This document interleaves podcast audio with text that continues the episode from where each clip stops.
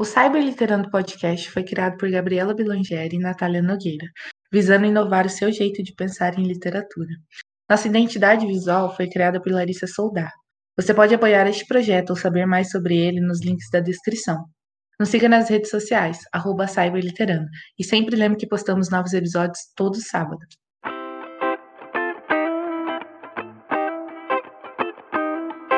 Olá, galera, tudo bem? Tomara. Estamos começando o Cyberliterando. Eu sou a Gabriela Blangieri. E eu sou a Natália Nogueira, e hoje nós temos a minha xará, Natália Freitas, ou para os íntimos, a Madri. Oi, gente, boa noite. Eu sou Natália Freitas, tenho 27 anos, sou de Salvador, Bahia, sou jornalista. Bom, o nome Madri, que às vezes as pessoas têm uma certa confusão na hora que ouvem, vem de uma história muito legal de quando eu conheci as meninas é, tanto a Gabi quanto a Nath. Foi lá para 2014, 2015. A gente se conheceu em um grupo e tal, e aí começou a conversar. E na época eu morava em Madrid. Então, como tinha, né, a Nath, tinha eu também, para distinguir aí os nomes, acabou que ficou Natália de Nath, e eu fiquei a Madrid, que era mais fácil de distinguir quando estava chamando uma ou outra. Então, caso vocês alguma vez escutem esse apelido, não é nenhuma coisa assim do outro mundo, a não ser para diferenciar a gente.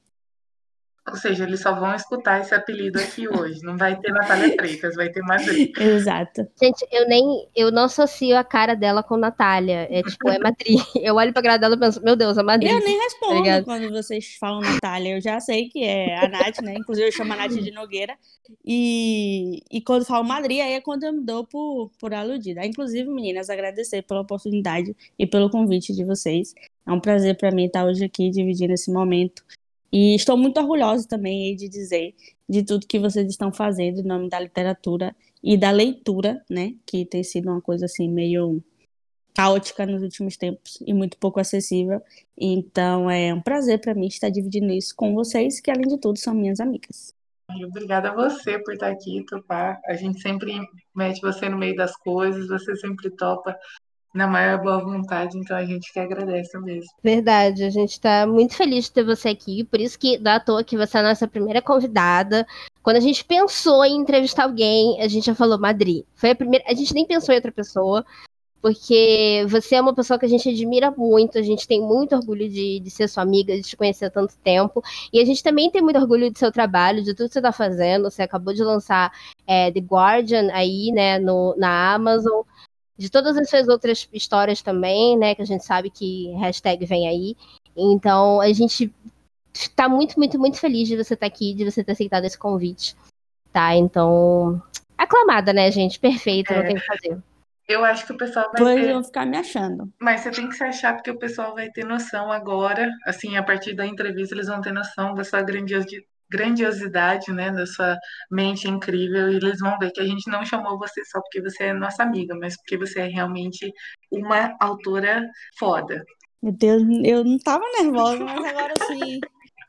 Fiquei um, pouco, fiquei um pouco. Acho que pelo menos quem segue ela no Twitter tem essa noção, né? Porque é aclamada, sensata, maravilhosa. Eu sinto que eu dou RT em todos os tweets dela. Eu até tenho medo dela pensar assim, gente, essa pessoa é doida, ela dá RT em todos os meus tweets, sabe?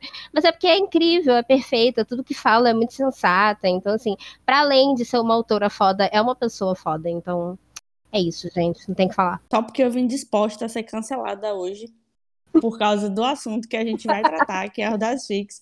Vocês me colocam nessa sinuca de bico, como a gente chama aqui em Salvador. Mas tudo bem, eu agradeço imensamente os elogios, me sinto lisonjeada por estar aqui com vocês, que são também pessoas maravilhosas, muito coerentes, muito também é, cultas. Eu estava assim, né, falando um pouco já de literatura, me metendo aqui na pauta de vocês, estava acompanhando a Nath, que eu também acompanho muito no Twitter, ela estava lendo Harry Potter, que hei de dizer, é a minha grande obsessão da vida. É maravilhoso ver como, além da gente ser amiga também, ter né, toda essa questão da gente se conhecer aí, ok. Mas essa questão do, da literatura, que foi a primeira coisa que uniu a gente, e ver a Nath, por exemplo, comentando sobre uma coisa que eu sou muito obcecada que eu gosto muito, foi tipo uma coisa assim, um saborzinho bom, gostosinho de você estar tá vendo ali a pessoa, né, tá falando, e eu pensei, foi graças a essa nova leitura da Nath que eu decidi comprar o box comemorativo e tô acompanhando a história de novo. Acho que eu já sei essa história de trás para frente. e, e tendo essa experiência, né, com a leitura, e foi assim, algo que fez toda a diferença para mim. Então eu acho que, apesar de todos os elogios que vocês me deram, e a Gabi também, que dá um suporte danado na questão, né, da, da escrita, a gente, ela sempre foi a número um, hum. que a gente conheceu a Nath ainda um nenenzinho, né, a Nath nem tava na, na faculdade ainda. Eu tinha 15, e a Gabi já tava aí. Acho que eu tinha 15 anos é. você. Eu tenho 20 é, agora, então... Assim. É, e a Gabi já tava, tipo, Clarice Lispector, entendeu? Ela já tava... Verdade. Lá na frente... É... Lembra aquela, bom, a história que a gente fez e teve que meter grego e a Gabi também... Nossa, foi assim... Love Never Dies, eu acho que a gente precisou fazer um tal de uma profecia. E a Gabi... Nossa, ali foi... Em latim, é, gente, é isso aqui. É, exato, já foi latim, né? Foi latim.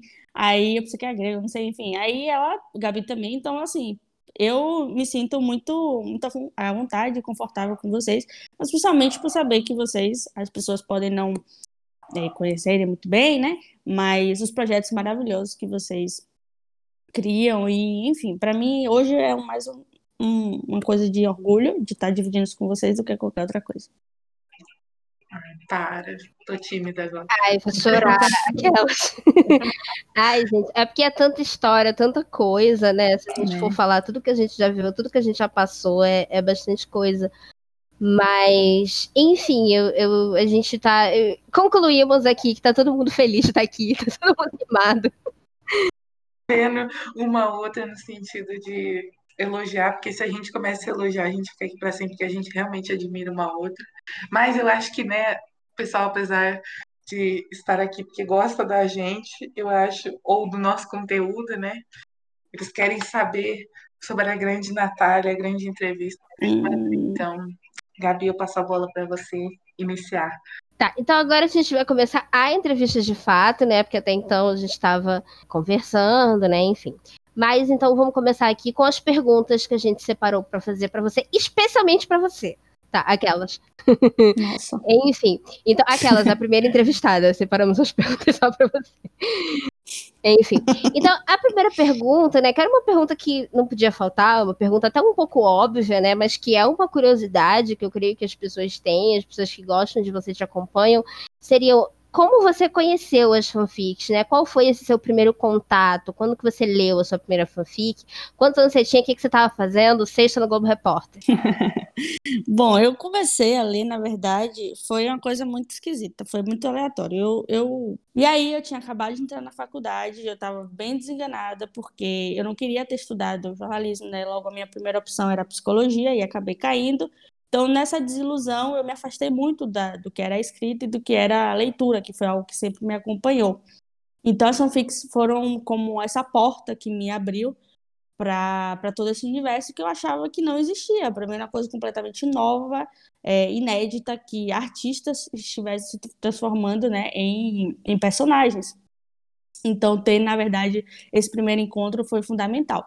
E veio disso, do, do acaso, do nada, e eu acho que, sei lá, se fosse em outro momento, talvez eu não tivesse prestado muita atenção, mas ali na hora, a, o, descobrimento mesmo da a descoberta, né, foi através do, do X Factor. Dá um beijo ao seu amigo, né, por ter uhum. apresentado as coisas da Demi Lovato e falar, ah, pelo amor de Deus, assiste comigo.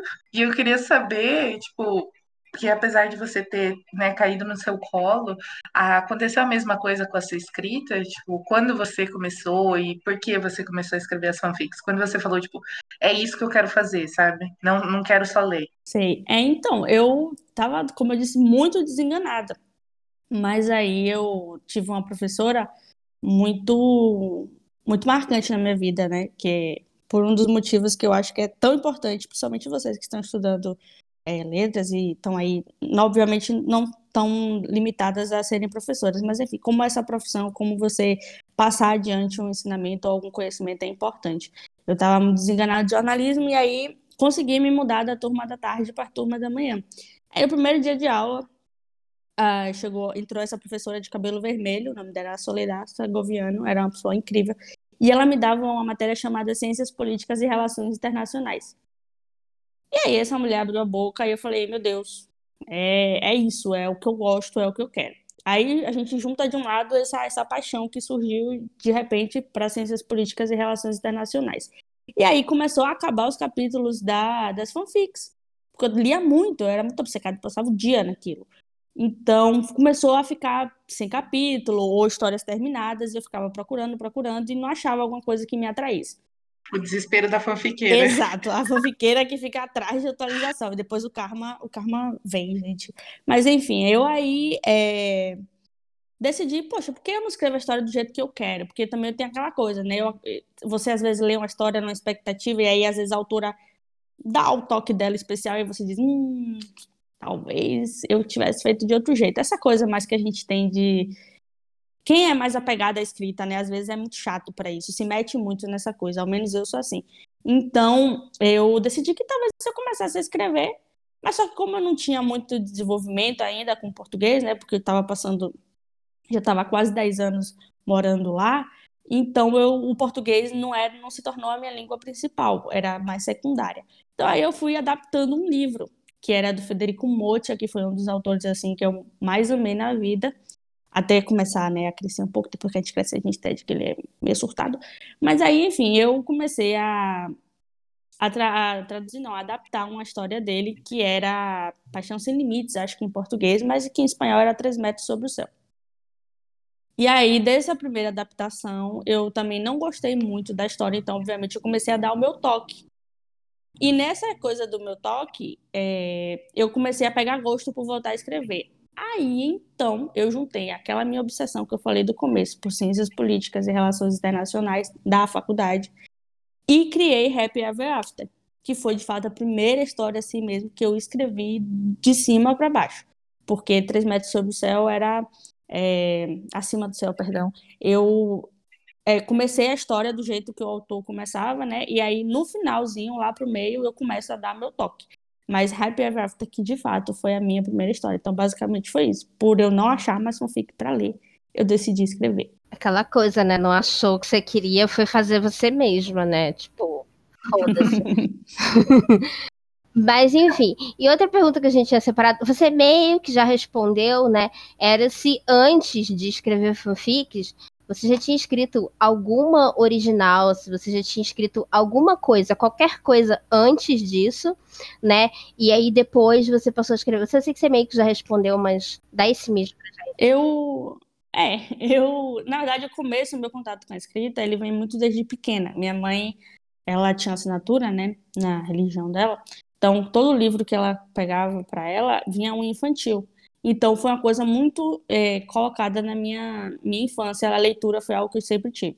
Logo, escrever também foi uma forma que eu tive muito de poder expressar meus pensamentos. À medida que eu fui crescendo e vi aquela coisa do primeiro amor, do primeiro sofrimento, que você faz todo um drama, uma melancolia. Então, eu criei um blog. E aí, nesse blog, eu escrevia toda sorte de declarações que hoje em dia, quando eu leio, porque eu encontrei uns dias, eu falei, nossa senhora. Então, assim, eu já tive, não com a história inteira, mas tive contato com pequenos contos, alguns textinhos de amor, aquele amor adolescente, de que você pensa que nunca mais vai amar novamente, e essas coisas, né? Então, meu primeiro contato com a escrita mesmo foi lá para os 16 anos de idade que foi uma forma que eu tive de expressar muito que eu tinha dentro de mim, porque eu sempre tive muita dificuldade de me expressar. Mas meio que escrevendo, eu, eu encontrei uma forma de colocar em palavras tudo que eu sentia. Aí desse pequeno blog veio a, aquela coisa de um dia sequer pensar em que o jornalismo né, poderia fazer parte da minha vida. Durante esse blog você tinha um pessoal acompanhando ou não? Tinha, tinha as minhas amigas, além de tudo, e tinha o pessoal do colégio, porque era meio que um. Era uma rede social chamada Tuente, que ele tinha uma coisa que chamava painel. E ficava aberto como se fosse, sei lá, o seu muro do Facebook, para todo mundo ler. E aí, essas pessoas tinham acesso, aí as minhas amigas sempre, nossa, amiga, esse texto se encaixa tanto na minha vida, no meu romance, enfim. E aí tinha essa galera que acompanhava. Mas eu presumo que não era a mesma quantidade de pessoas que passou a te conhecer quando você não. começou a escrever fanfic. Não, não, não. Não, não né? Não. A Natália é famosinha, gente, para quem não sabe. E, assim, a próxima pergunta é inevitável, né? É, eu queria muito, a gente, né, eu e a Gabi, queria muito saber como, como você reagiu quando, tipo, você viu que tanta gente estava curtindo o seu trabalho, assim. Tanta gente de outros lugares, é, e coisas do tipo. Sempre gosto de dizer que escrever fanfic mudou a minha vida, né? E de fato mudou. Primeiro porque eu tava passando por uma situação super complicada, né? Que eu já comentei que foi a minha desilusão com a faculdade. E, e segundo porque eu nunca imaginei que eu fosse boa nisso, né? Como eu disse, minhas colegas liam, mas é aquela coisa típica de amiga, sempre vai te elogiar. Mas quando eu, eu consigo lembrar perfeitamente da primeira vez que uma pessoa entrou em contato comigo para falar, hoje em dia é, foi uma das primeiras pessoas, né? Eu criei um grupo para poder conversar com elas. É, inclusive, essa primeira, uma dessas primeiras pessoas que falaram comigo, hoje em dia é minha melhor amiga, né? Que é a Alba. E então eu lembro perfeitamente de me dizendo: Nossa, a sua história é uma coisa que eu tenho amado, eu tenho. E eu fiquei, meu Deus, alguém leu. E essa pessoa estava em Salvador, Bahia, então eu estava em Madrid. E foi assim, uma explosão, porque eu pensei, caraca, chegou lá, entendeu? Chegou na minha cidade, chegou numa pessoa que eu estava lá. E, inclusive, a minha namorada, eu também conheci através disso, né? Um dia ela veio me elogiar e cobrar capítulo. Eu com todo mundo privado. Mas... então, disso aí, obviamente que a história não se desenvolveu a partir daí. A gente se conheceu, nosso primeiro contato veio a partir daí. Houveram vários outros acontecimentos. Mas são esses dois momentos que eu tenho muito marcados na minha mente, entendeu? Que para mim a surpresa foi tipo assim, caralho, chegou, é, aconteceu. E, e, bom, Bia também é da, da Bahia, então para mim foi muito magnífico, foi aquilo, foi muito importante. E aí depois, quando começou a vir gente do Rio de Janeiro, São Paulo, Paraná, um monte de coisa assim, Belém, eu pensei, nossa, tá acontecendo isso de verdade. Então é, é uma coisa que você não espera, porque quando você escreve, ao menos eu, não sei se isso acontece com vocês também, eu não escrevo para os outros.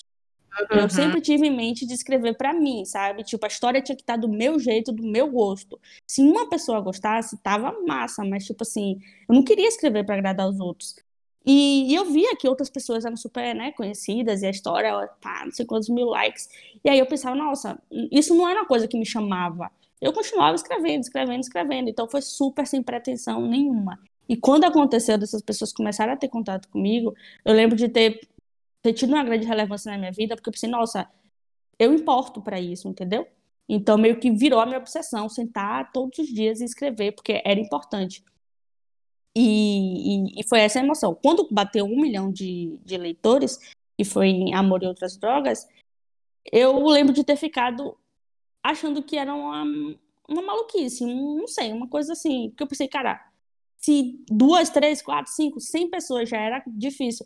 Tu imagina bater um milhão de leituras em uma história que você tirou da sua cabeça, literalmente. É muita gente. É, é muita nada, gente. entendeu? Pois é, e aí você ficar tipo, mano, um milhão. E eu não sei, gente, explicar, mas é um pouco a gente que é escritor, acho que entende essa coisa de que não é só o fato do número, é você pensar que um milhão de pessoas leram o que você tinha para dizer.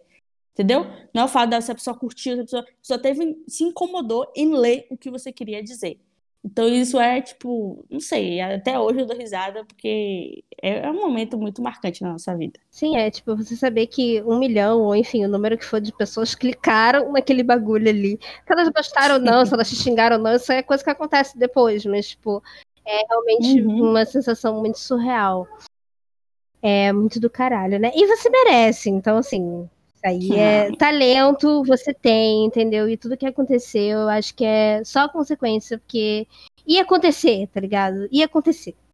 Senão você ia ter que entrar Obrigada, pra outro fandom, ia ter que escrever um pra outro fandom, e aí ia acontecer de qualquer forma, sabe? Tipo, acho que independente. Mas enfim, é, e aí a próxima pergunta que a gente tinha aqui para você, né? Você também já falou um pouco, né? Mulheres que falam muito, super entendo. gente, são Pra quem, enfim, não, não, conhece a gente, não faz ideia do que tá acontecendo, são três arianas nesse podcast hoje. Então, assim, se tem pessoas que falam, é nós três, sabe? Então, assim, são nós Nossa, três, na verdade. Muito. Então, enfim. Mas Outra pergunta que a gente queria fazer é como é o seu processo criativo? Se ele muda de história para história, enfim, sei lá, alguma pesquisa que você tenha que fazer, como é que você monta? Se você, sei lá, faz igual a, a, a Natália, que é, fica estruturando capítulo no Word, ou se você sai escrevendo maluco igual a mim, como é que, como é que você faz? Eu antes eu escrevia e porque eu tinha o costume de passear com o meu cachorro, então era muito, não sei se isso acontece com vocês, mas era muito esquisito, cara. Às vezes eu sonhava com a coisa, ou então eu meio que tava andando na rua e aí eu começava a pensar a cena e o diálogo na minha cabeça. E aí eu ia pro celular, pro bloco de notas para anotar e enfim, era uma coisa muito desorganizada, mas era uma coisa que literalmente vivia comigo, ao ponto de eu sonhar com a cena e eu rir sozinha, ou eu imaginar tipo, caraca, se acontecer esse diálogo vai ser tipo legal. Então, começou assim. Mas aí, à medida que eu fui é, pegando o gosto mesmo e o jeito, porque também erro de português tinha, minha filha, assim, sem nem te dizer a quantidade. Arrodo. Pois é. Aí, quando eu comecei a falar, eu disse, bom, não, agora a coisa tem que ser, tem que ser bem feita, a gente tem que, né, pra, principalmente para você não chegar no ápice da história e você não saber o que é que você vai escrever. Porque aí você mata o leitor, né? Você consegue, você passa aprendendo ele o tempo todo, aí quando chega no grande final, você aí faz merda. Então eu passei... em toda história minha. Mentiu, não mentiu, acho, não acho, mentiu. totalmente mentira. Mentiu feio, mentiu rude. Mas enfim, eu aí comecei a fazer como a Nogueira faz, a estruturar no Word. Então a primeira coisa que eu fazia era os personagens, como iam se chamar, né? É, os atributos que iam ter, e inclusive a evolução deles na história. Por exemplo, se uma pessoa ia ser muito mimada no começo, mas depois, devido a X acontecimento, essa pessoa ia criar uma personalidade mais forte tal. Então, tudo isso ia logo no começo. Inclusive, importantíssimo para mim, não sei se para vocês, mas é saber o que vai acontecer do começo até o fim. Pelo menos assim, o grosso, o, o bruto uhum. mesmo, porque não existe nada pior do que você se bloquear no meio da história e você não saber que porra que você vai fazer para terminar ela. A então, assim, o mais importante é saber a idade do personagem, só que essa não se... Isso também é importante. Eu acho que é importante. Mas eu acho que compromete muito você chegar na hora H e, porra, e agora o que eu uhum. faço? Entendeu? E aí eu gosto de estruturar dessa forma. Aí depois que eu tenho isso, meio que a árvore genealógica da família também é bom, né? Porque senão, de repente, nossa, quem é filho de quem? A louca da árvore genealógica. Você fica meio perdido. E aí, dá a bola, começa a criar e pé na máquina, entendeu? Então, quando você às vezes está perdida, você vai, eu volto para esse arquivo, né, e vejo, ó, oh, essa pessoa tinha que passar por isso, então dá para meio que te salvar quando você está naquela coisa sem inspiração.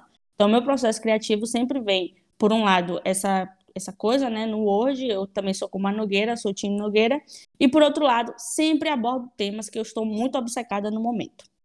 Porque eu acho que é imprescindível escrever de algo que eu gosto. Se eu for escrever de coisas que eu não gosto e principalmente que eu não entendo, vai dar muita merda.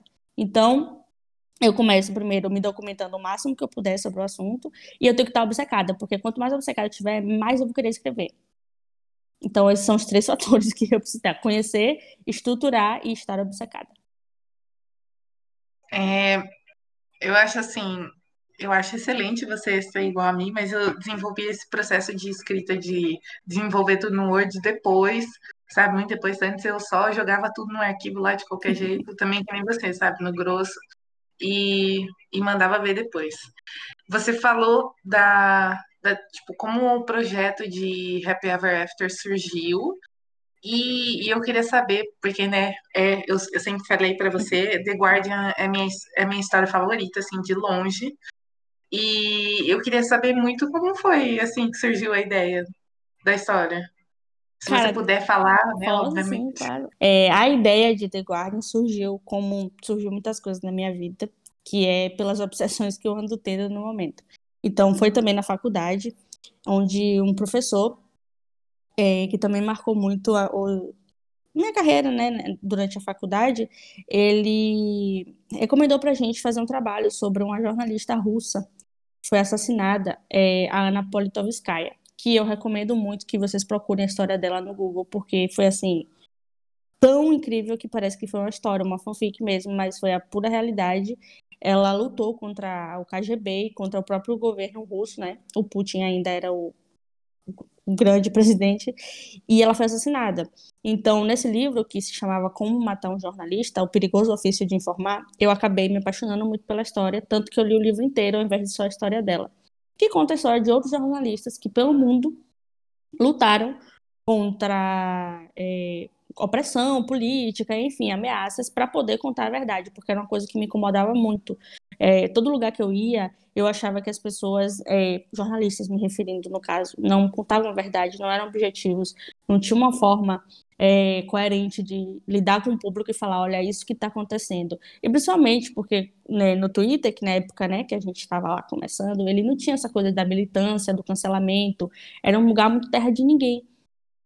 Então, você acabava é, lidando com pessoas que não sabiam coisas básicas, como estadunidense que não sabia determinado lugar no mapa, ou sei lá, é, pessoas mesmo do Brasil que tinham aquela ilusão de que morar na Europa ou morar nos Estados Unidos era a grande saída e que o Brasil era um país que não valia nada. Então, esse tipo de coisa me incomodava muito, porque eu falava, não estão contando a história direito, não estão falando a verdade para você. Então, dentro disso, eu pensei, nossa, eu, eu preciso né, de contar essa história, alguém que contasse a história de verdade, que usasse todas essas minhas, esses meus anseios, essas minhas inquietações sobre a vida e se transformasse num personagem. E disso veio The Guard, veio dessa coisa em mim de do jornalismo, essa minha paixão, essa minha obsessão pela verdade e um pouco essa minha visão da sociedade como estava naquela época e naquele momento. Nossa, torna tipo, a história ainda mais interessante. o famoso adquiram o The Guardian no, na Amazon. Ah, e a gente vai deixar os links para aquelas, né, a publi. A gente vai deixar o link, tá, para vocês adquirirem The Guardian, se vocês não conhecem ainda essa obra maravilhosa.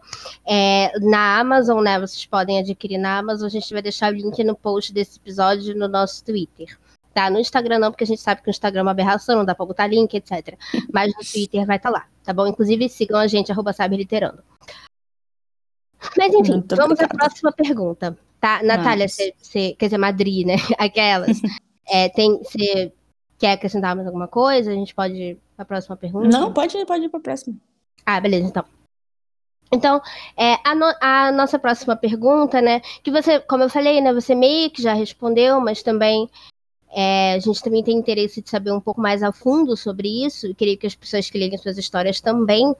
É, como que surgiu esse interesse, essa coisa de você colocar é, essas coisas tão reais nas suas histórias, né? Temáticas reais, como por exemplo, quando você coloca é, coisas de gangues, conflitos internacionais, né? É, tem, obviamente, tem a ver com, com o que você estudou, né? Com o que você conhece, mas como é que, que isso se dá para você, de você colocar isso nas suas histórias, de dar esse toque tão, tão realista? É, isso aí vem um pouco mais já de gosto pessoal, né? Eu, eu gosto muito de séries policiais, gosto muito de dessa coisa de um pouquinho de mistério, para você nunca deixar né, naquela monotonia de simplesmente um casal que se conhece, se apaixona, enfim, tem uma família. E eu sempre gostei muito dessa parte da ação, de investigação, dessa coisa assim. Então foi meio que unir um pouco útil ao agradável, mas eu pensava, né, nossa, tem tanta série já, ou tantos livros, tantas histórias de que se conhecem, se apaixonam, um é policial, outro é uma coisa, que eu pensei em trazer algo mais cotidiano, algo mais corriqueiro e mais possível. Como eu morava lá na Espanha, eu tinha um, um grupo de amigos bem variados. Eu tinha né, os amigos que eram espanhóis, mas eu também tinha um grupo de amigas, que eu carrego até hoje, que era cada uma de um país. A gente era praticamente a ONU. Uma era da Colômbia, outra do Equador, outra da, do Peru, outra da Bulgária.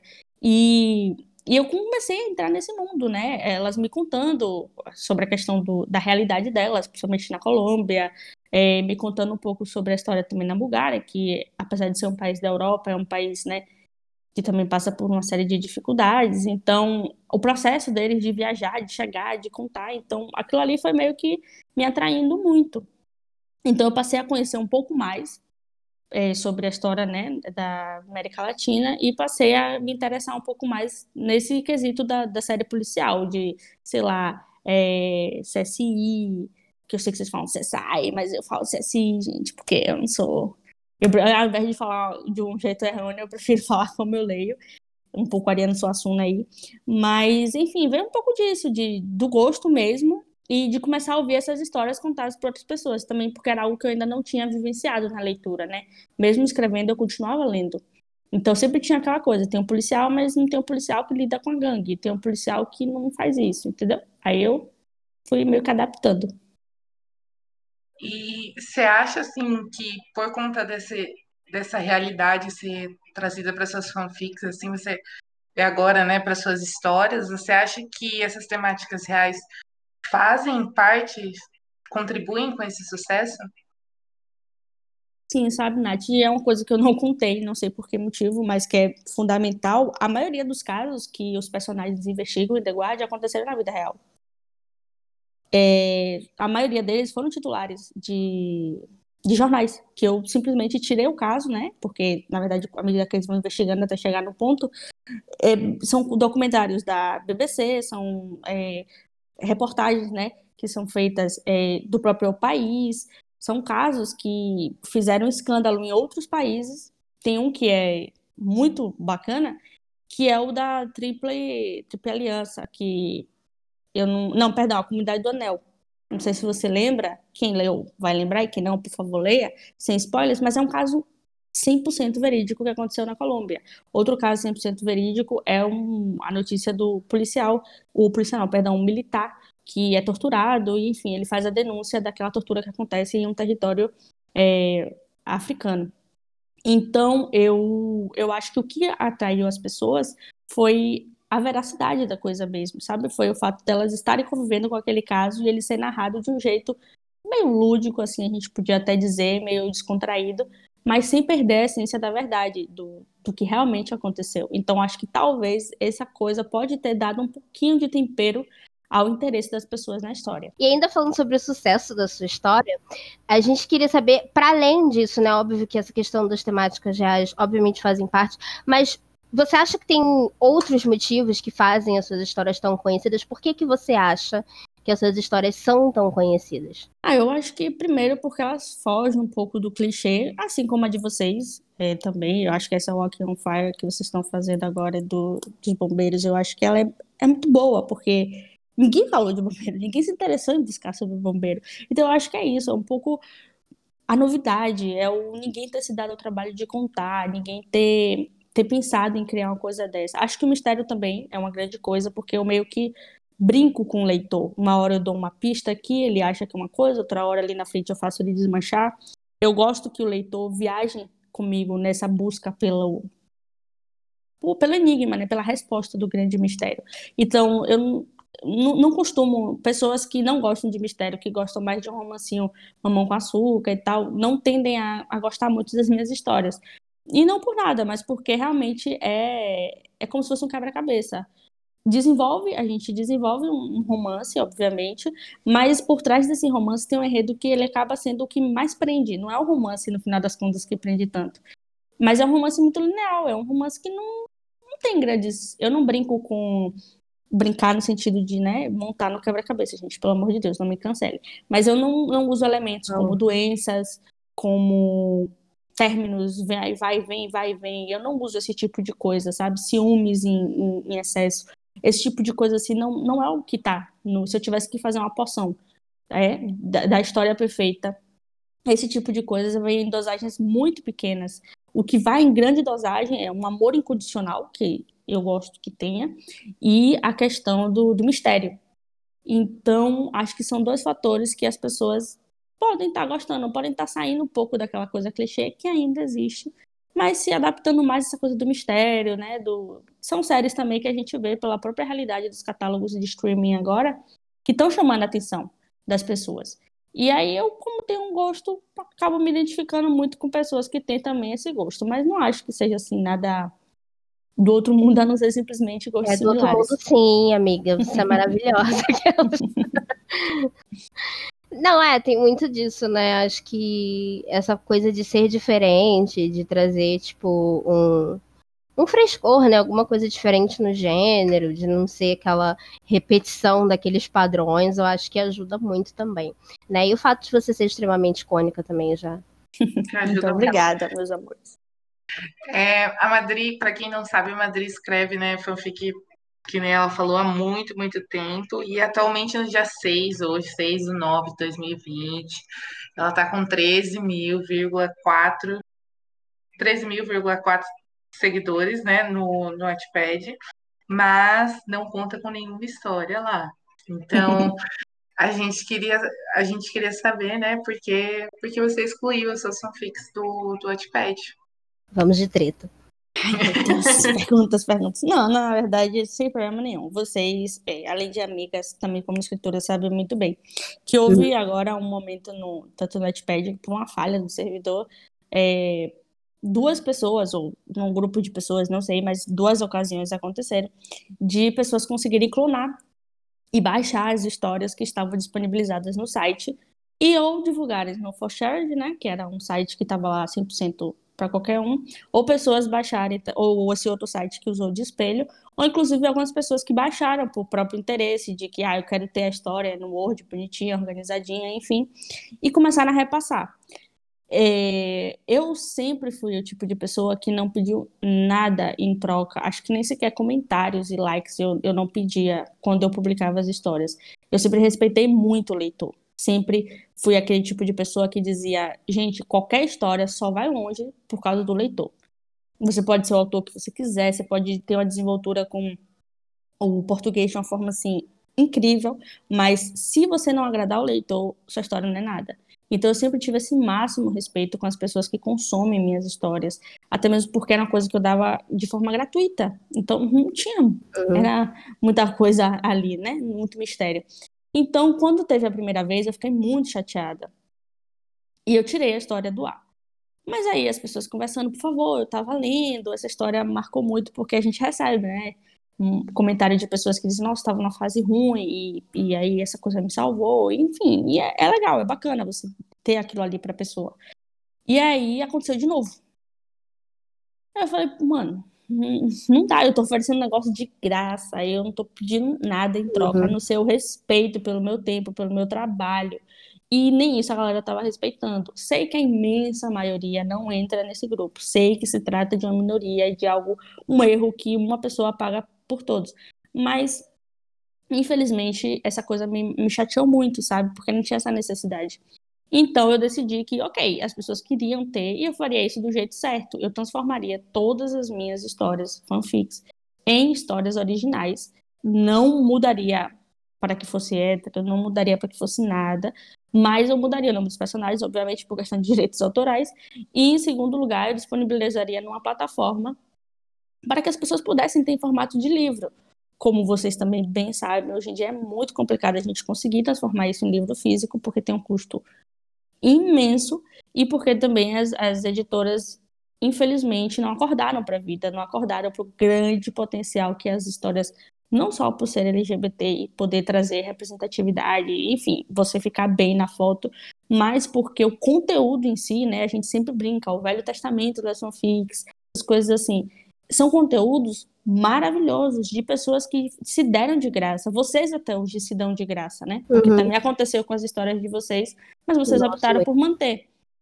Então, é, foi toda essa questão. Pesou muito, aí eu falei, bom, não dá para eu fazer um livro físico, porque obviamente sem dinheiro, mas dá para a gente poder é, oferecer para as pessoas um conteúdo bom, de qualidade, e de uma forma segura, porque, né, através da Amazon, o Kindle, a Gabi sabe que ela já publicou alguns, a Nath também, porque ela já tem um livro dela publicado físico, enfim, nenhuma novidade para vocês.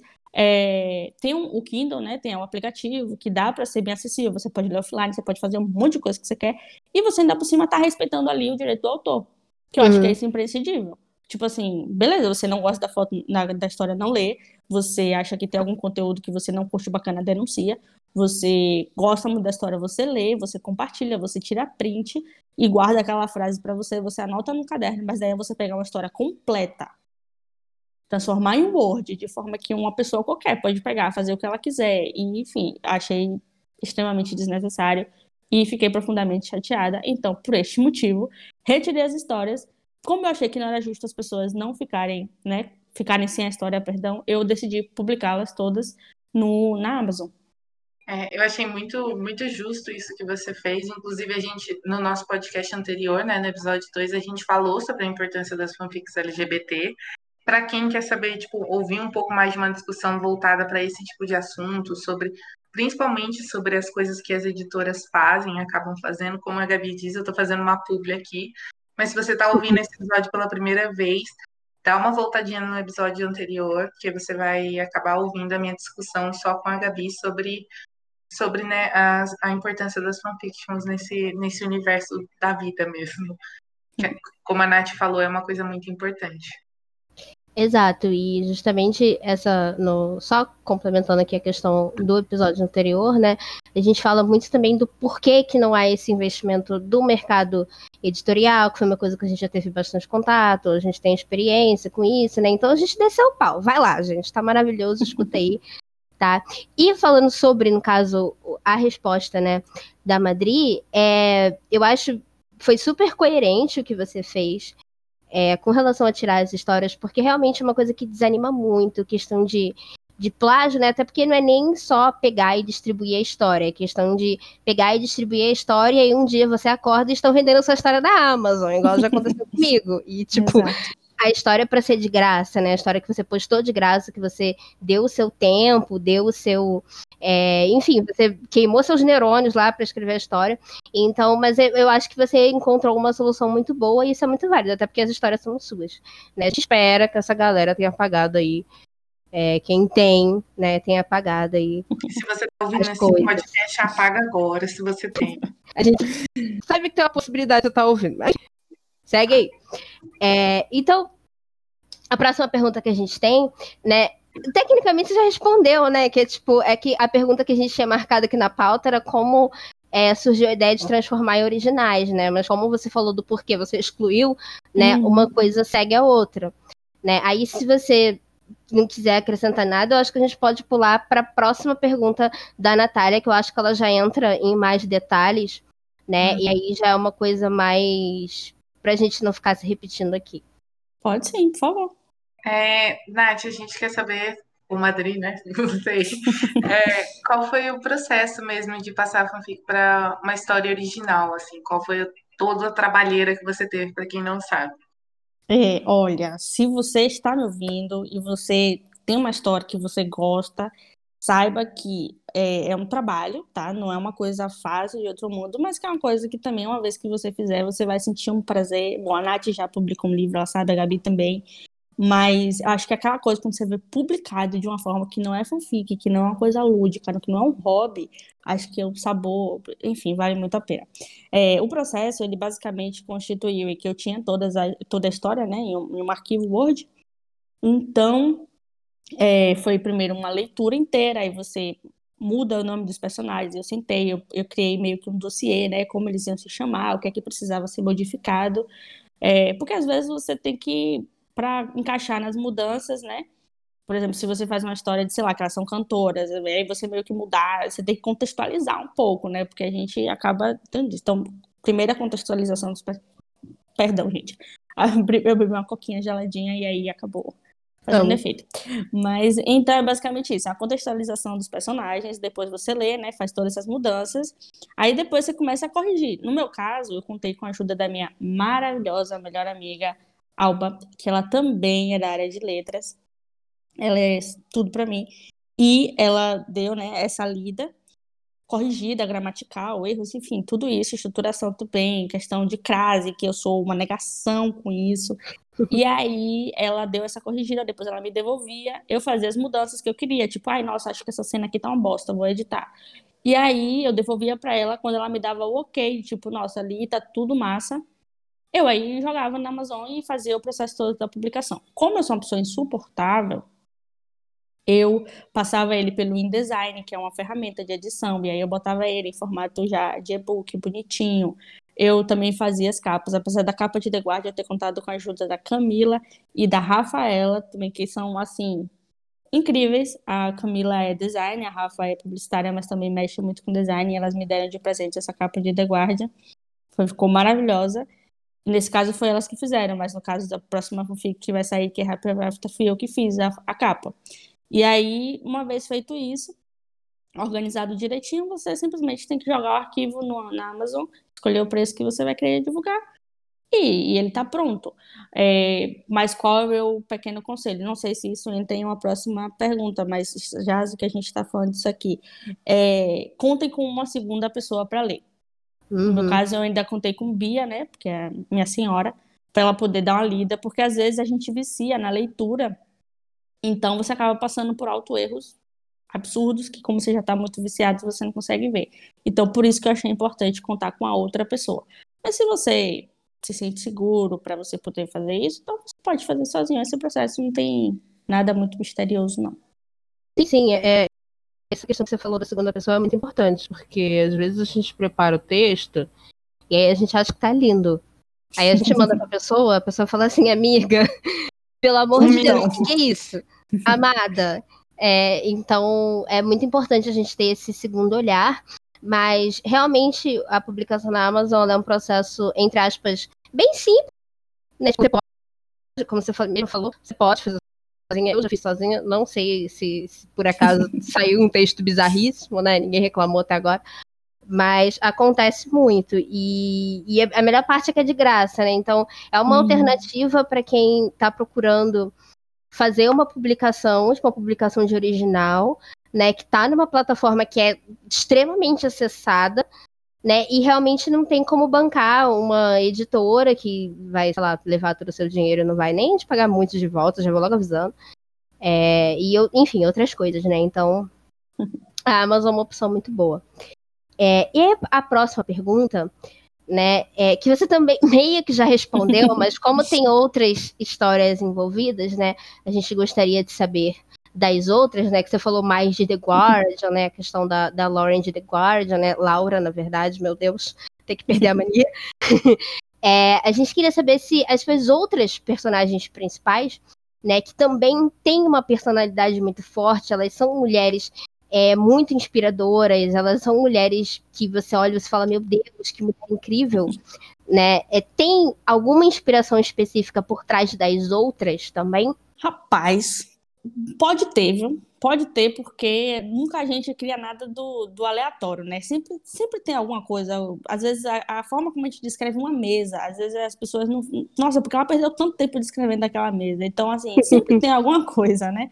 Mas, realmente, as outras, as anteriores, eu foi um pouco disso que eu tava conversando com a Nath nos bastidores, que a Gabi, ela meio que dá uma personalidade pro personagem, né? Ele meio que existe no mundo dela e existe daquele jeito. Então é basicamente o que eu fazia.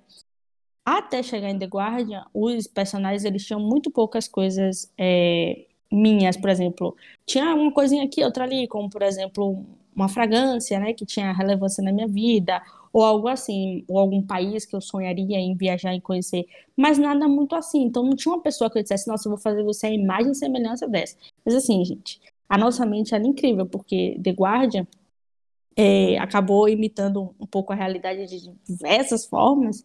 É, e, por exemplo, só depois de um tempo eu percebi que essa a personagem né, da, da, da Camila ela já existia que é a minha senhora. Hoje em dia, se você lê um, se você conhece a gente, você lê o diálogo, você entende que muitas coisas da personalidade é, tem muito a ver com a gente. Aí você pergunta, Natália, foi proposital? Não foi. Não 100% Mas seria ser proposital. ideal. Seria essa é, pessoa ideal. Isso, Entendi. é um pouco isso, entendeu? E aí acabou que casou, Deu tipo, certo. Exatamente. Aí eu, às vezes eu vivencia, eu vivencia, às vezes eu lia o, o, o diálogo, eu dizia, eu mandava print pra ela, falava Beatriz, e ela dizia, meu Deus, como é que pode? Então, acabou que foi um pouco disso, mas não teve assim, nossa, essa pessoa vai ser igual não sei quem, entendeu? Mas depois eu vou dando ali leves pinceladas, quando nesse processo de releitura, né, você sempre acaba modificando algo. É quase impossível você entregar exatamente como estava na parte da fanfic. Então, em algumas dessas, eu fui dando pinceladas, um pouco aqui da minha melhor amiga, para ser a melhor amiga dela ali, um pouco, entendeu? Do que eu queria que acontecesse, mas nada muito assim do outro mundo, não. É, você falou dos personagens, né? E, obviamente, falou da diferença entre um e outro. E a gente queria muito saber a diferença, se você notou, né, uma diferença entre a recepção dos seus leitores de uma das fanfics, né, quando eles iam às fanfics, e quando eles leram pela primeira vez The Guardian, assim, você achou que foi a mesma recepção? Você achou que o pessoal não curtiu tanto? Você achou que o pessoal gostou mais? Como é que foi, assim? Eu fui cancelada em primeiro lugar, né? A galera ainda não, não gostou muito por causa, enfim, do que eu tirei. Elas acham que foi um grande absurdo, que eu deveria ter permitido a versão da fanfic, porque, segundo algumas pessoas, eu fui conhecida por ter escrito em forma de fanfic, também não tenho nenhuma vergonha, não escondo de ninguém. Amo essa fase da minha vida, sou muito grata realmente pelas fanfics, mas anteriormente eu já expliquei os meus motivos para não disponibilizar novamente em fanfic. Não tem nada a ver com querer lucrar em cima, até mesmo porque, gente, não se pode ser rico vendendo e-book na Amazon. Se vocês acham que isso. Sim. Gente. Madrid, eu só queria deixar claro para todo mundo que está ouvindo aqui, ela está sendo modesta também, mas a Madrid já divulgou mais de uma vez datas diferentes para que os leitores pudessem adquirir a obra de uma maneira sem, tipo, grátis, sem pagar nada, nada, uhum. nada, nada. Então, tipo, se, se essas pessoas que estão criticando ela, primeiro, você tá cancelado, não ela. Segundo, é, é uma mentira alguém realmente falar que a Madrid quer lucrar, lucrar em cima, porque, uhum. tipo, zero verdades em cima disso. Ela só encontrou uma maneira de proteger as palavras dela que ela tá mais do que no direito de fazer isso. Então, né? Não se galera. Gente, Amazon e lucro na pega, Amazon é, é uma ilusão. É, isso, exato. Ele, ele, ele cobra em cima de você. Ele não faz de graça. É de graça você publicar. Mas quando alguém compra o seu livro, vai uma parte para a Amazon e outra parte para você. Então, tanto é que eu tive muito cuidado, eu consultei com a Gabi e com a Nath também, na verdade, com todas as meninas do grupo, mas principalmente com a Gabi, por ser além de uma profissional já quase, quase formada, mas também por ter trabalhado com isso, eu falei, amiga, esse preço tá ok? Eu, eu tive esse cuidado, porque eu não queria pagar de doida. Mas, enfim, em primeiro lugar, fui cancelada por isso, né? E, e bom, as meninas me ajudaram e elas melhores que ninguém. A Nath já publicou físico, a Gabi já tem outros livros também físicos na Amazon não foi no intuito de enriquecer isso, para deixar bem claro. E, em segundo lugar, a recepção não foi muito boa. Então, dentre essas pessoas, tiveram algumas que me perguntaram: Nossa, por que, que vocês precisaram, você precisou mudar o nome? Por que, que não deixou o nome que estava? Eu gostava mais, no, coisa delas, eu já tinha imaginado elas.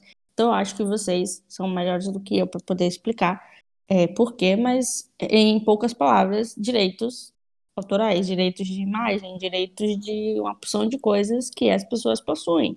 Eu não posso fazer uma história sobre um, um, um, personagem, né, uma pessoa que existe, que além de tudo usa a imagem como seu modo de vida e que não me autorizou a fazer isso. É como você fazer uma biografia não autorizada e inventar várias informações sobre a vida de uma pessoa. E você não pode fazer isso. Você precisa da autorização e você precisa dos direitos para poder comercializar. Então, por essa razão, eu precisei adaptar para o original. Tenho grande paixão pela história no formato original de, de fanfic, mas tudo nessa vida pode ser feito, né, minha galera? Então, aí precisou dessa adaptação. Mas trouxe todas as críticas, abracei, é, entendo que tem muito disso, né? As pessoas me conheceram realmente na fanfic, mas é, nem só do pão viverás o homem. Então, amiga, sabendo que, que você, enfim, você já citou, né, alguns escritores, mas em quem, em qual escritor que você se inspira assim muito para escrever? É, quem você lê, né? Pode ser tanto de fanfic quanto de originais, né? A gente queria saber. Olha, eu tenho como ídolo da minha vida, apesar de eu não escrever nada parecido com ele, que é Ariano Suassuna. Acho que ele é um incrível escritor, ele professor também, ele é maravilhoso. Às vezes, quando eu tô com insônia, eu assisto as aulas de espetáculo dele, porque ele odiava que a gente falasse aula show. E, e realmente sinto um grande, muito identificada, né? Porque eu amo o meu Nordeste, acho que a forma como ele traz a situação da vida no Nordeste é, é, algo que me, me toca muito, o Alto da Compadecida no filme, eu me emociono, gosto de assistir. Recentemente eu ganhei da minha sogra ele escrito, então, assim, outra aventura. Gosto muito da J.K. Rowling também, apesar de que ultimamente é, a gente pode fingir um pouco que não foi ela que escreveu Harry Potter, que foi a Hermione Granger, e tudo ok. Mas eu acho que, já comentei com vocês uma vez que a gente estava conversando em chamada, diferentemente de qualquer coisa, ou independentemente de né? Não estou falando de separar toda a obra, mas estou falando que a obra para mim tem um grande significado. E a forma como ela escreveu, eu acho que foi realmente incrível, né? Ela, ela trouxe um mundo muito novo, aquilo que a gente falou anteriormente da novidade, do você trazer algo que ninguém mais fez e você fazer de uma forma tão completa, tão, tão boa. Acho que isso é, é, vem um pouco disso, essa estruturação, o personagem inteiro. É, ela também tem essa coisa de. Nossa, Natália, que belo modelo você. Enfim, vamos obviar um pouco isso, mas ela também tem essa coisa de primeiro ela escrever o manuscrito inteiro, né, de, de cada personagem, de quem vai ser o quê, quem vai fazer o quê, e depois você começar a dar vida a esse personagem. Acho que isso teve uma grande influência em mim. Gosto também de Federico Motti, apesar dele ser um autor italiano que faz muito romance clichê. É, acho que essa parte do amor romântico, o amor vamos viajar de repente, fazer uma surpresa, me declarar para você em público. Acho que esse tipo de romancezinho bem clichê, bem gostosinho, vem um pouco também de Mocha. Acho que de Suassuna talvez eu traga muito essa coisa da, do personagem ser raçudo, ser um personagem com uma personalidade forte, que ele não é, não se abranda diante da dificuldade, que sempre tem um, um coelho, sabe, na cartola para resolver, para se soltar. É, e eu acho que esses três é, são um pouco, assim, minhas fontes principais de ideias, apesar de não serem grandes ao nomes reconhecidos, se alguém esperava que eu falasse algum nome, tipo, sei lá, assim, não, não sou esse tipo de pessoa. Li já muito, li Tolstói, li Alan Poe, li é, Agatha Christie, enfim, li vários e lembro de um dos principais é, decepções da minha vida, li o Inferno de Dante também, enfim, livros assim cultos, li, lidei toda a minha vida com isso, mas de você dizer, nossa, que realmente marcou sua vida foram esses três autores que talvez muita gente não conheça ou achem, nossa, isso. Mas sim, isso porque eu acho que a literatura, ela não precisa vir de nomes. E aí a gente entra de novo na representatividade, algo que eu sempre é, quis falar. Um autor, ele não precisa de um nome, ele não precisa de uma grande quantidade de seguidores. Ele só precisa ter uma história que você goste de ler é, quando tem isso, você tem uma história fabulosa, uma história que marca a vida. Pode não marcar a minha, mas pode marcar de quem está lendo. Então, eu acho que o autor ele tem extrema relevância nisso, não importa o nome que ele tenha, sempre quando que ele tiver para contar, para dizer, sendo ficção ou não, chegue até a outra pessoa, marque a vida da pessoa. Tem uma leitora minha que ela fez a tatuagem de uma das frases que eu utilizei no corpo. Então, pensa que coisa aqui, uma coisa que, né, você escreveu numa história foi parar no corpo de uma pessoa e ficou eternizado ali. Então, é, é, esse tipo de impacto que a gente tem que buscar na leitura, e não essa questão de nomes, de, ah, porque eu adoro Tolstói, porque Bukowski, né? Parafraseando a grandíssima Ade Maravilha. Não, não acho que são grandes nomes o que trazem aspiração. Acho que um pouquinho de, de bom senso, de, de gosto mesmo de pessoal, da gente não ter medo de dizer, pô, cara, tá bom, eu gostei também de Rick Riordan, eu gostei, sabe, a sua grande inspiração na vida não precisa ser alguém famoso, alguém é, renomado e com muitos prêmios. Às vezes só precisa ser uma pessoa que marca a sua vida, como Suassuna, é, Motia e J.K. Rowling também marcaram a minha. Sim, isso que concordo 100%, porque o pessoal tem essa lambeção com livros clássicos. Gente, muitos livros clássicos são chatos, assim. Exato, você não consegue terminar. Chatos, bastantes, inacessíveis. Nossa, Sim, e, e o linguajar, uma... aquela coisa toda culta. Me perdoe, mas eu não tenho acesso a esse nível de, Famosa de eloquência. Famosa uhum. discussão para um próximo podcast.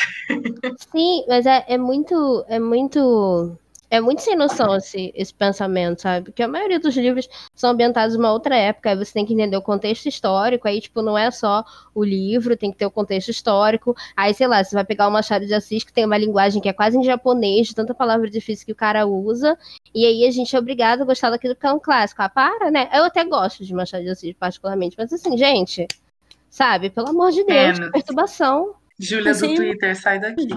e sim, pessoas não são obrigadas. A gente tem também, por exemplo, Shakespeare, que é um exemplo básico. Eu lembro de, de ter aquela coisa, aquela imaginação de, ó, oh, Romeu e Julieta, né? Aquela coisa assim. Logo quando eu tava na escola ainda, a gente tinha aula de literatura. E lembro do professor pedir pra gente ler a versão é, teatral, né? Porque na verdade Shakespeare é uma obra de teatro, não, não é um romance escrito em prosa. É... E cara, eu não entendia porra nenhuma.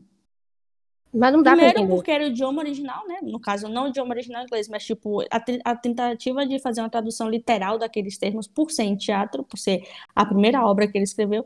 Em segundo lugar, porque quando o Romeu se declarava, ou Julieta se declarava, eu me perdi um pouco. Primeiro, pela minha concepção, que eu era, no caso, né, tava na escola ainda. E segundo, pela não sei, eu não consegui imaginar Romeu e Julieta. E hoje em dia é um dos clássicos que é imortalizados. Do Quixote também eu lembro de ter que ler, oh, meu Deus do céu, esse cara tinha fumado um baseado muito potente. Hoje em dia é um dos livros mais vendidos no mundo. Não sabemos se porque todos os professores exigem a leitura na escola, ou se, por exemplo, Dom Casmurro, que é uma história que eu não li porque eu não tive a minha educação é, fundamental aqui no Brasil, né? Com 13 anos eu, eu, eu me mudei. Mas, por exemplo, eu li outros, li Lorca, eu li é, Caldeirão da Barca, eu li outros autores que seguem esse mesmo padrão de obras que você diz, caraca, a gente tá lendo não sei o quê. E aí você dizia, puta merda, Dom Juan mesmo, que história chata, cara. E marcou muitas coisas, que, por exemplo, Dom Juan hoje em dia é como você chama uma pessoa, né? Que é muito namoradeira, enfim. E que naquela época era um prefeito Dom Juan. Então, assim, marcou a história, marcou a literatura, é imprescindível. Não digo com isso que a gente não tem que ter acesso a esses livros, apesar deles serem, como a Nath disse, muito inacessíveis também. Mas eu acho que eles não têm que ser a base da literatura, não tem que ser a base da escrita. Entendeu? Eu não vou falar para vocês nome de, de jornalistas hiper famosos e que são assim, não sei o quê. Não, mano, eu vou falar de jornalistas que eu vejo o trabalho e que eu gosto, que eu curto. Enfim, e se você conhece, beleza. Se você não conhece, também não, porque tem que importar a mim, não a você. Cada um tem o seu gosto, entendeu? Cada um no seu quadrado. É Com aquele ditado, né? Gosto é igual. Vocês sabem o que? Ah, a Gabi falou.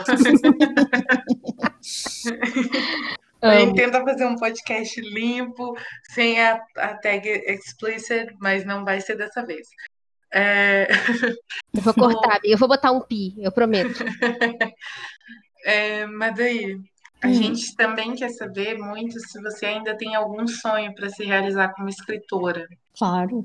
Eu acho que, como eu falei antes, eu tenho muito essa coisa na minha mente de pensar sempre mais para frente, né? E coisa grande. E se eu vou fazer algo, fazer para que seja uma das melhores coisas da minha vida. A, adoraria viver da minha escrita. Amaria ser uma contadora de histórias, uma pessoa que senta escreve um livro e de repente você ter esse livro chegando para várias pessoas. Não pela questão financeira, mas porque é o que eu falei, é, é muito gratificante quando alguém vira para você e fala assim: nossa, sua história chegou em mim, a sua história me agradou. Então, esse talvez seja um dos sonhos assim que eu considero inalcançáveis, porque realmente a gente tem muito pouca é, oportunidade para isso acontecer. E, e, pelo capitalismo também, e também por, pelo detalhe de que o livro, hoje em dia, a leitura ela está se tornando um, um, um, artigo de luxo, né? Um, cada vez menos livrarias abertas, cada vez menos pessoas aptas a comprar livros, tanto físicos. Bom, tem o Kindle, que eu particularmente sou uma romântica, acho que o papel nunca vai abandonar minha vida, mas também tem dessa coisa, a queda da, dos livros em papel e, enfim. Oi? A cyber literatura. Isso. Então, eu acho que nossa, o meu grande sonho seria isso, me tornar uma autora não conhecida a nível de fama, mas tipo assim, sei lá, quando eu vejo que um livro. É, e quando um livro foi traduzido a, sei lá, 10 idiomas, eu fico. Cara, se um milhão de pessoas lendo a minha história já é muito, imagina, sabe, cinco idiomas diferentes. Sua, sua história está praticamente imortalizada. O que você criou está imortalizado. Você morre, mas aquela história vai ficar passando por ali, entendeu?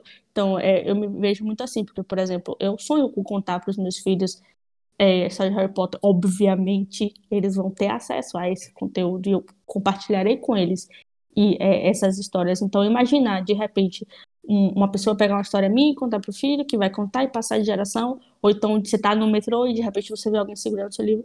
Não sei, sabe? Tipo, eu tenho esse sonho ainda na base da literatura, mas um sonho muito escondido, assim, enterrado, porque eu acho que existem pouquíssimas probabilidades de acontecer, mas é um sonho.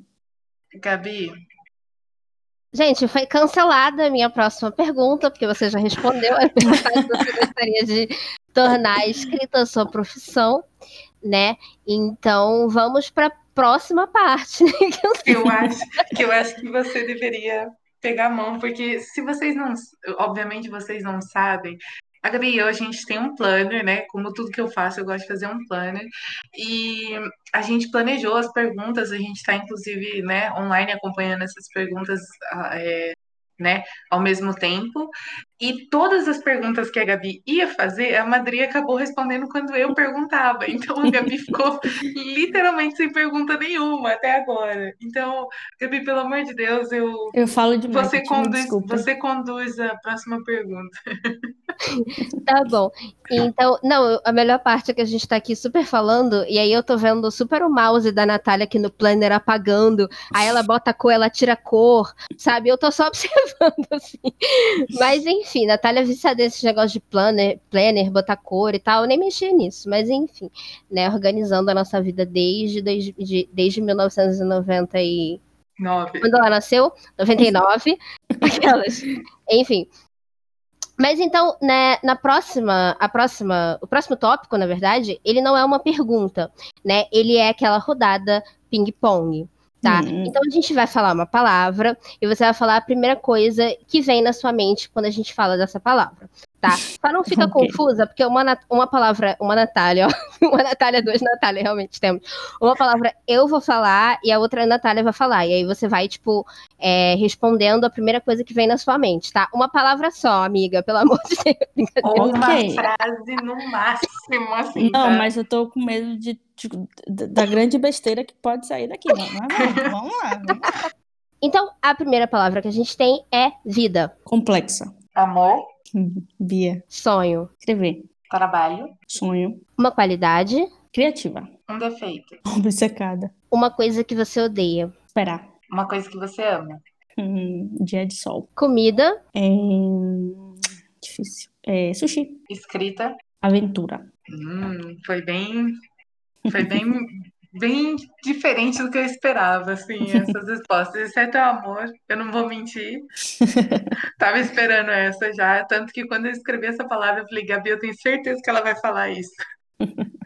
Não tem como falar outra coisa. Amo. Fofa. Oh. Então, amiga, é... foi maravilhoso esse bate-papo, essa entrevista, mas chegamos ao fim, ao fim, entre aspas, né? Estamos quase no fim da mesma tá? Então, a última pergunta, né? Como a gente não podia deixar de, de sugar você um pouquinho mais de canudinho nesses últimos minutos, né? Que a gente está aqui, aqui Aquele no podcast. Tá? Do canudo, assim, ó. É. Quando a coca tá acabando e você tá ainda querendo ela. Amo. Então, a gente queria que você desse alguma dica para talvez alguém que está ouvindo esse podcast, que está pensando em começar a escrever, que tá aí, sei lá, travada, tá em dúvida, tá com medo, né? Porque rola muito isso. A gente queria que você desse uma dica para essas pessoas. Meu Deus, que responsabilidade. Acho que vocês, melhor do que eu para isso, porque vocês continuam escrevendo, né? Eu no momento tô adaptando, mas bom, algo que eu levo muito pra vida e que eu tava comentando com vocês também é, anteriormente é, são coisas simples. Primeiro, sonho. Sonhe alto, sonhe sonhe, sabe? Sonhe na sua, sonhe com a história, sonhe com os personagens, viva o personagem, porque não existe nada pior do que uma história na qual você não sente, você não não tem prazer em criar. Quando a gente sente, quando a gente sonha com o personagem, quando a gente se absorve aquela história para nossa vida, a história transforma e, e cria muitas coisas. Também não tenha medo e vergonha de sonhar e de criar. Quantas grandes ficções que às vezes não são tão ficções, né? Star Wars ou Jogos Vorazes, próprio Harry Potter, enfim, os universos que você quiser criar, isso não importa. O que importa é, é como você vai contar essa história. É, não escreva para os outros, escreva para você. Entenda que se uma pessoa ou um milhão de pessoas lerem a sua história, ela vai continuar sendo daquele jeito.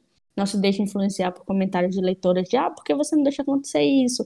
Ou ah, não gostei que acontecer isso. Ok, entendo, absorva a crítica, saiba levar isso para você, mas saiba deixá-la também para fora. Porque se entrar, a história não vai ser sua, vai ser a história dos leitores e ela não vai ser do jeito que você quer. É, acho que considero importante também que as pessoas passem a valorizar porque acabou ficando meio pejorativo esse termo fanfic, né? Então, se você ainda tá pensando em escrever fanfic, se você ainda tem um ídolo, se você ainda tá nesse mundo, saiba que o seu trabalho ele é tão válido como qualquer outro. Inclusive, é um trabalho danado de você criar.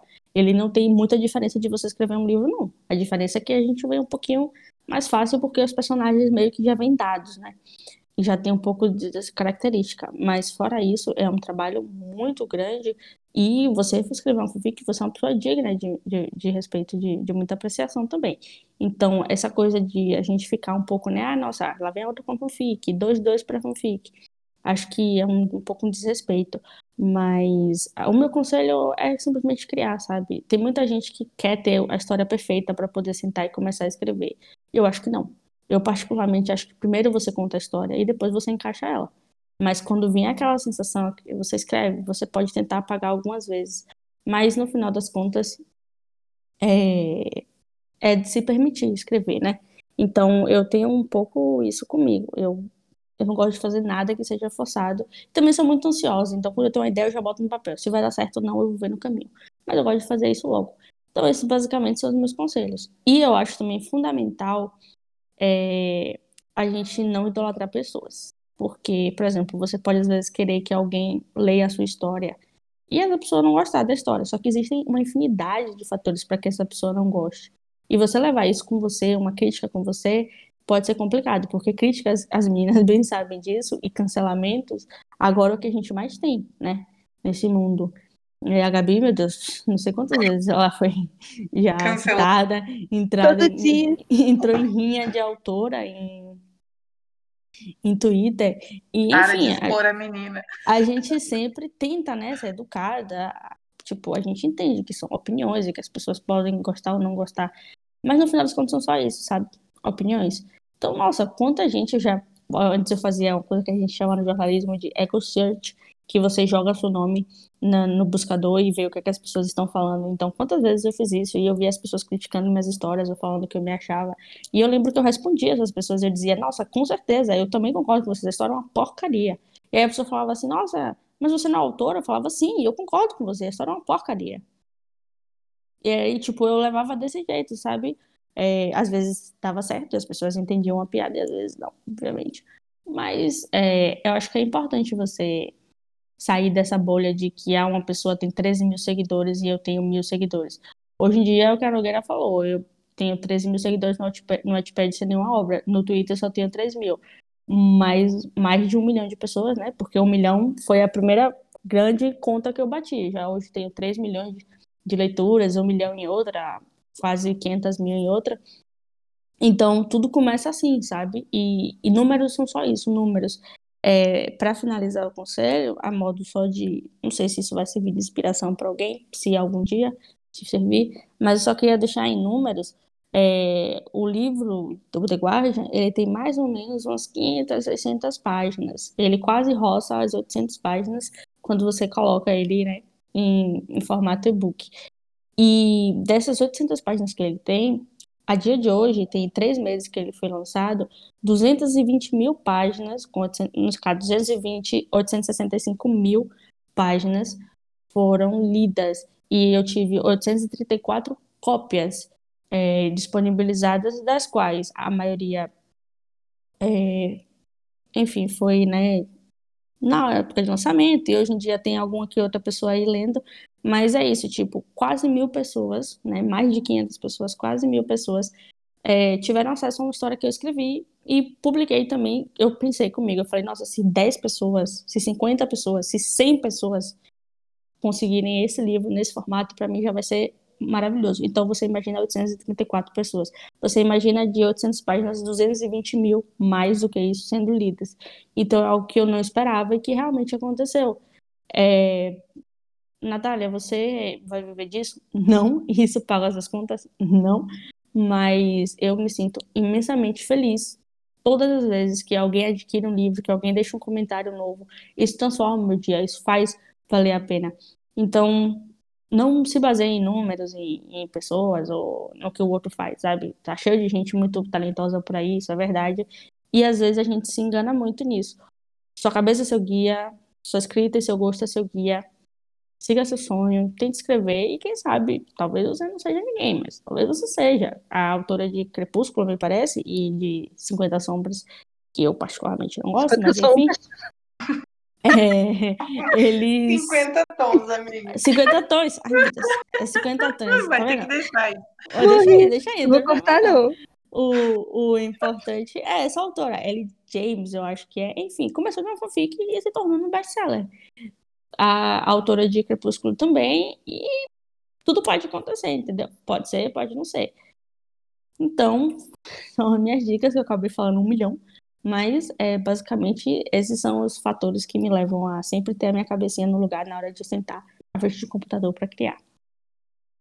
Madri, Hum, assim, eu achei dicas excepcionais, né? Eu acho que todo mundo tem que levar muito isso, em- isso em consideração quando você vai escrever, porque ficar presa ao que as pessoas falam é muito fácil. Eu cometi muito esse erro no começo da minha carreira de escritora, eu ligava muito o que as pessoas falavam, então essa dica que ela deu é realmente essencial.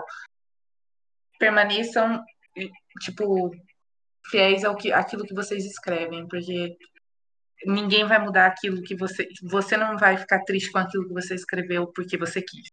E isso eu garanto. Você pode falar, ah, eu poderia ter escrito melhor, mas uhum, você nunca vai falar, ah, meu Deus, eu nunca deve- deveria ter colocado isso lá. com certeza. Então, assim, a gente queria agradecer você pelas dicas maravilhosas, por esse bate-papo incrível, por todas essas coisas que você ensinou a gente, esse fato de você ter deixado a gente conhecer um pouquinho melhor do que a gente já te conhece e ter permitido que os nossos ouvintes, né, conhecessem você um pouquinho. Então, muito, muito obrigada mesmo por ter topado, por ter disponibilizado tanto tempo do seu dia, do seu final de domingo, porque para quem não sabe, a gente está gravando hoje dia 6 do 9. Então, muito obrigada mesmo, viu? Obrigada a vocês pelo convite, por dividir, apesar de que vocês falam, né, que Natália é isso, Natália é aquilo, eu acho, eu aprendo muito, eu aprendi muito ao longo da minha vida com vocês, e, e além da importância que vocês têm, porque você sabe, né, a gente já passou por muita coisa, a gente se conheceu, enfim, em um momento muito importante da nossa vida, e hoje em dia a gente conserva essa amizade, lembro, inclusive, de pessoas no Twitter falando que não daria certo, Eu amo essa época, era tudo pra mim, Era gente. maravilhoso quando diziam que a, gente, que a gente era falso, que a gente fingia que a amizade existia. A gente tem a Cíntia também, tem a Ana, e hoje em dia a gente segue aí firme forte. Queria dizer, meninas, que estou muito orgulhosa de vocês. Eu acho que nada é tão gratificante como ver as pessoas, né, tentando buscar meios de viver aquilo que elas já têm na vida delas. Então, tipo, por exemplo, o fato de vocês estudarem letras e vocês estarem sempre abraçando, criando coisas, eu acho isso maravilhoso, é de um orgulho imenso, apesar de eu ser um pouco mais velha que vocês, mas eu as vitórias de vocês são as minhas. Então, assim, ser inclusive a primeira convidada desse podcast, saber que vocês têm um podcast, tudo isso para mim é de imenso orgulho e imensa gratidão, porque além de serem minhas amigas, vocês eu vejo que caminham para serem professoras, tradutoras, enfim, com a infinidade de coisas que tem aberta para vocês, que nunca sabe o que, é que a gente vai ser no dia de amanhã, mas eu tenho certeza absoluta que vocês vão continuar tocando corações, vida de pessoas e fazendo a diferença, sabe? Mesmo que seja um grãozinho de areia. Digo mesmo para vocês, mesmo que uma única pessoa, dez pessoas escutem, acho que o fato de vocês terem essa iniciativa já é uma grande inspiração e já é um grande motivo de vocês mesmos se orgulharem. Então, eu estou muito feliz de estar hoje aqui. Estou mais feliz ainda de ser amiga de vocês até hoje. E estou ainda mais feliz da gente ter batido esse papo sobre algo que eu realmente nunca toquei na minha vida, que é a parte da, da escrita, da fanfic, do, do livro, né? Poucas pessoas sabem dessa faceta no meu dia a dia. Então, lisonjeada estou, agradecida, grata, perdão. E só queria dizer a vocês que continuem, por favor, e que estou muito orgulhosa também. Ah, eu vou chorar, gente. O que, que eu vou falar aqui? Como que eu posso responder essas palavras tão, gentis, tão maravilhosas? Sem palavras. Momento histórico. Amo. Ai, Madri, você, você foi tudo. Você foi tudo que ela morreu, né? Mentira. Não, mas eu digo assim, hoje foi. foi- A gente tá realmente muito, muito, muito feliz que você tá aqui, sério. É, eu acho que até pra. Obviamente, quem, quem gosta de você claramente vai ouvir, mas para que outras pessoas conheçam o seu, seu trabalho maravilhoso, que sempre é aí, desde, sei lá, desde sempre aí que eu escuto falar de, de Madri aí, pelo meio das fanfics e tal, pelo menos. Mas enfim, Madri, muito obrigada por, por ter aceitado aí, ser nossa primeira convidada, né? Até porque, tipo, a gente nem, enquanto estava falando isso, a gente nem lançou os episódios, então assim, a gente tá realmente muito feliz que a Madri aceitou estar aqui. É, se vocês não conhecem as obras dela, se vocês viveram num buraco nos últimos. brin- Brincadeira, mas se vocês não, não conhecem assim, fanfics né, do Proibidão, eu não vou citar nomes porque, enfim. Vocês sabem é? A gente vai ser cancelado se a gente confessar que escreveu história e escreve até hoje sobre isso. Não, é, a gente já citou aí em outros podcasts, mas a gente não foi fundo ainda, a gente tá esperando esse momento da revelação. Se Vamos você sabe que é é direitos autorais. Direitos autorais, a gente não cita por direitos autorais, galera. Se você sabe que é o proibidão, você sabe que é o proibidão. Se você não sabe, você só descobre nas profundezas do Twitter ou da, da- do Wattpad. Mas enfim, é... então a gente, se você não conhece, as, no caso as fanfics dela, se você não conhece, você não vai conhecer mais. Mas você pode adquirir o livro de The Guardian, como eu falei em algum momento do meio do episódio, a gente vai linkar ele lá no nosso Twitter tá no, no post que a gente fizer de desse, desse episódio aqui, a gente vai por lá, tá? O link de The Guardian e o link do Twitter dela, se você quiser é, falar com ela, se você quiser mandar uma mensagem de carinho, se você quiser seguir ela, porque ela fala coisas muito importantes no Twitter. Às vezes eu nem sei o que tá acontecendo, e aí a Madrid posta no Twitter, eu fico tipo, meu Deus, isso tá acontecendo no país, eu não tava sabendo, sabe? Então, ela, ela, além de ser uma ótima escritora, ela como pessoa, ela é uma pessoa muito necessária. Então, vou Já, deixar. Meu Deus do céu. Eu vou... Meu Pulitzer tá aqui. Amo, ainda vem, amiga, eu tenho certeza. Então, eu vou botar todos os links lá, tá? Pra vocês seguirem ela, pra vocês conhecerem ela. E se vocês já conhecem, né? Não, não esqueçam de deixar lá o comentário. O que, que vocês acharam desse episódio? É, se vocês tiverem mais perguntas pra fazer pra ela, quem sabe não role uma parte 2 dessa entrevista, hein? Tô jogando e saindo correndo. Aceito, Tô já aceito, correndo. aceito. Já tô dizendo Ou agora. então um Tá outro gravado. podcast que a gente chame ela pra comentar mesmo, igual a gente faz aqui outros assuntos. Claro que sempre relacionados a fanfic ou a série Quero comentar literatura. assuntos de fanfic super hiper sexualizadas. tem Nossa, esse, já tá, já tá aqui, já tá aqui. Já vai estar aqui, então. tem esse tema no nosso planner, a gente pode marcar de gravar. A gente tá nascendo aqui, a gente não tá ensinando Ansiosa, conversa, não, ansiosa tá? pra ouvir vocês falando. Por favor, falem do que eu tô achando que vocês vão falar, por favor. A gente vai falar de muita coisa. O cancelamento vem, mas assim, é um cancelamento que a gente pelo menos vai falar as verdades, então eu não tô nem aí. Adoro. Mas. Então, gente, basicamente é isso. Alguém mais quer falar alguma coisa, quer agradecer, mandar um beijo pra sua mãe, sei lá, madre pra alguém, pra sua Eu só senhora. queria, antes da Madri falar, por último, eu só queria falar que se você ainda não é inscrito no. Inscrito não, né? Se você ainda não segue o nosso perfil aqui no Spotify ou aonde o, o outro site que você estiver ouvindo, por favor, siga a gente. Siga a gente nas redes sociais, arroba cyberliterando. Se quiser também seguir eu e a Gabi, os links vão estar na descrição também. É, se quiser comentar esse episódio, o outro, ouvir, galera, tá tudo na descrição. É, é isso aí, só queria falar isso mesmo. Eu só queria falar que eu desejo muita sorte para vocês, meninas, e novamente agradecer pela oportunidade. Também recomendo a todos a leitura muito boa, e muito maravilhosa. Tá faltando conteúdo LGBT, vocês estão brigando com a Netflix para poder ter séries representativas, quando vocês têm histórias maravilhosas escritas por essas duas, inclusive além de separadas, elas também têm histórias juntas, o que é melhor ainda, porque junta essas duas mentes brilhantes para escrever algo. E então, não, não é falta de. Talvez tenha falta de representatividade na, na parte visual, mas na parte escrita tem muita coisa bacana para a gente poder ler e consumir. Então, consumam também a Nogueira, consumam a Gabi, saibam que elas são é, grandes escritoras e desfrutem das histórias delas, como eu já desfrutei de várias. é, e ainda desfruto até hoje, tá bom? Quero mandar só um beijo pra Cintia e pra Hannah, porque elas não estão aqui, mas um beijo pra meninas também lindas. Fazem parte da gente. A gente tem um projeto também chamado Adjetivou Publi. Sinto muito por vocês, mas eu vou Vai fazer. na descrição também. Que é um projeto maravilhoso que a gente também tá metido nele. Invejosos dirão que a gente não consegue escrever juntas, mas saibam que a gente consegue. E ele tá no Instagram, arroba Adjetivou, e no Twitter também. E são textos muito mais pessoais e um pouco enigmáticos, mas que também são parte da nossa história. Então, se você curte poeminhas, se você curte alguns versos meio aleatórios, saiba que você pode seguir a gente também no Adjetivou. E é isso, galera. Muito obrigada e até sábado que vem.